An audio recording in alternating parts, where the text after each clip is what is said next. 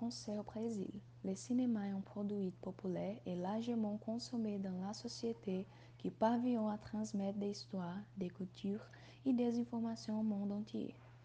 Selon le magazine FACEF, la France est le troisième pays de production cinématographique et le deuxième pays de distribution de films dans le monde. Ces dernières années, les productions françaises ont gagné en popularité auprès du public étranger, dont les Brésiliens. La cinématographie française est connue pour ses critiques et récompenses importantes. Un exemple est le Festival de Cannes, l'un des plus prestigieux et des plus célèbres au monde depuis plus de 70. Pour une meilleure compréhension du sujet, nous allons maintenant interviewer Lara Louise, une étudiante de la dernière période du cours de cinéma à l'Université fédérale Fluminense.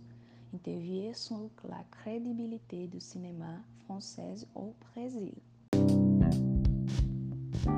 Bonjour, commençons notre entretien. Selon vous, quel film français aurait le plus de succès au Brésil? Le film français le plus connu au Brésil est sûrement La fabuleuse destinée d'Amélie Poulain. Quelle est la différence entre le cinéma français et nord-américain?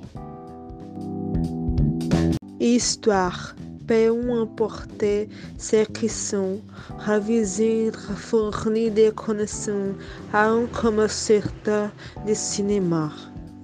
Merci pour votre au même département en pouvant apporter de à la réalité des spectateurs. Quels acteurs français sont connus au Brésil? Audrey Tautou, Juliette Binoche. Quel festival de films français existe au Brésil? Le, le plus connu est le Festival du cinéma français.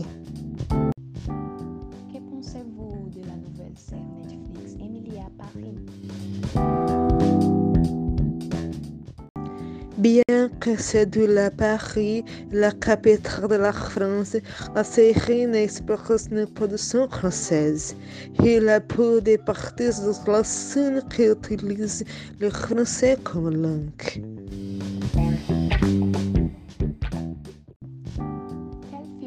Avez-vous le plus aimé regarder?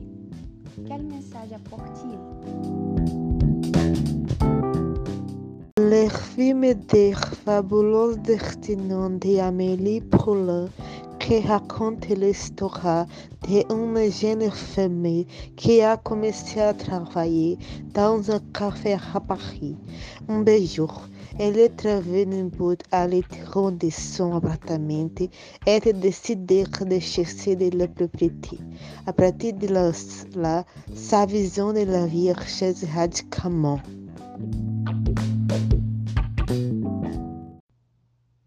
Eh bien, les amis, c'était notre entretien aujourd'hui. Je voudrais remercier l'étudiante Lara Louise pour sa présence et sa volonté et pour l'attention de tous.